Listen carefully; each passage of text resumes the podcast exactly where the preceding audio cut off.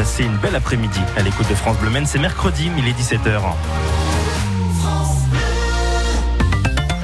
Notre point mobilité en Sarthe pour commencer avec des difficultés sur la rue du 33e mobile, sur le quai Louis Blanc également, la rue Wilbur White au tunnel. Vous êtes ralenti sur une bonne partie du boulevard de Morieux, destination Le Mans depuis Alonne ou Arnage. Rudy Guillemin pour les informations. On commence avec la météo. Et au menu de la météo, c'est assez simple. Soleil pour ce soir, soleil pour demain. 25 degrés actuellement. Demain, ça montera jusqu'à 26. À partir de demain, justement, plus de 100 000 jeunes Sartois vont reprendre le chemin de l'école. Avec forcément encore des contraintes sanitaires pour cette seconde rentrée des classes de l'ère du Covid. Alors en fonction des établissements, les parents seront euh, par exemple autorisés ou non à rentrer dans les écoles. Et ce qui inquiète aussi beaucoup les parents, c'est cette nouvelle règle en maternelle et en élémentaire. Les classes fermeront au premier cas de Covid contre trois cas l'an dernier. Les syndicats redoutent une pluie de fermetures et les parents angoissent aussi un petit peu à l'image de cette maman de deux enfants âgés de 6 et 8 ans. Le Covid m'inquiète pas trop, c'est plus effectivement euh, l'organisation, surtout qu'on a déjà eu ce cas-là l'année dernière avec Hugo. Euh, on vous appelle le lundi soir à 18h, 18h30 pour vous dire que bah, votre enfant ne peut pas venir à l'école euh, le lendemain parce qu'il est cas contact. Donc effectivement, ouais, c'est très très compliqué. on gère comme on peut. Hein. Bah voilà, faut trouver des plans B, quoi, des solutions. Solution numéro un, euh, voilà, moi je vois avec mon travail, après euh, je vois avec mon conjoint, et puis après c'est les grands-parents. Alors maintenant les grands-parents sont vaccinés, donc c'est vrai que on a moins peur de les contaminer, que les enfants les contaminent du fait qu'ils soient vaccinés, même si on fait attention. C'est vrai que c'est pas simple. Cette maman euh, sartoise qui répondait à Mathilde Ansker. Après les variants britanniques, sud-africains ou encore Delta, voici venir le variant MU, MU, une nouvelle version du coronavirus que surveille de près l'Organisation mondiale de la santé. Elle a été identifiée pour la première fois en Colombie au mois de janvier. Cette mutation présente euh, des euh, pourrait indiquer un, un risque pardon d'échappement immunitaire, c'est-à-dire de résistance au vaccin. L'OMS souligne que des études supplémentaires sont nécessaires pour mieux comprendre ces caractéristiques. L'été chaotique dans les services d'urgence sartois se prolonge en septembre. Oui, après de nombreuses fermetures cet été, les urgences de nuit de l'hôpital du Bayeul, c'est-à-dire de 20h30 à 8h30, seront fermées pendant 10 jours du 2 au 13 septembre. Une infirmière, une aide-soignante euh, resteront euh, d'accueil pour euh, accueillir les patients qui viendraient à se présenter, mais en cas de grosse urgence, il est évidemment conseillé d'appeler le 15.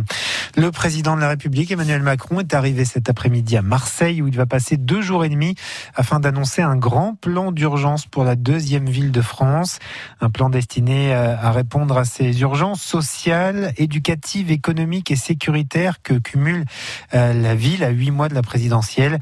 Plusieurs centaines de millions d'euros sont attendus pour redresser la situation financière, rénover l'habitat ou encore les écoles. C'est à suivre en direct sur francebleu.fr. Le maire du Mans, Stéphane Le Foll, peut-il vraiment s'inviter dans la course à la présidentielle? Eh bien, ça semble en tout cas être son objectif avec un livre publié aujourd'hui même intitulé Renouer avec la France des Lumières. Et puis, euh, par le combat qu'il mène pour imposer euh, depuis quelques semaines une primaire au sein du Parti Socialiste. Primaire à laquelle il serait évidemment candidat afin de batailler face à la favorite Anne Hidalgo, la maire de Paris. Stéphane Le Foll sera notre invité pour en parler euh, demain matin sur France Bleu Maine à 7h45. En attendant, nous avons demandé aux Manceaux et aux Mancelles euh, comment ils perçoivent cette ambition présidentielle de leur maire. Et eh, franchement, euh, je trouve ça très très bien et je suis heureuse pour lui, ni pour ni contre. Pourquoi pas? C'est quelqu'un qui est vraiment bosseur. Je le connais, c'est un voisin de mon beau-frère. Il a fait pas mal de choses qui sont bien. Si euh, quelqu'un il investit pour sa ville, euh, je crois pour le pays, il sera euh, efficace. Ça ne me concerne pas, madame, parce que je ne fais pas de politique. moi, j'en pense du bien, parce que c'est bien de mettre un petit peu de concurrence par rapport à Anne Hidalgo. Et puis, il a pour mérite tout de même de montrer que c'était une personne de caractère et qui tenait sa parole, parce que par exemple, avec le conflit avec les forains, il était jusqu'au bout. Je voterai pas pour lui. Pour le moment, j'en ai pas.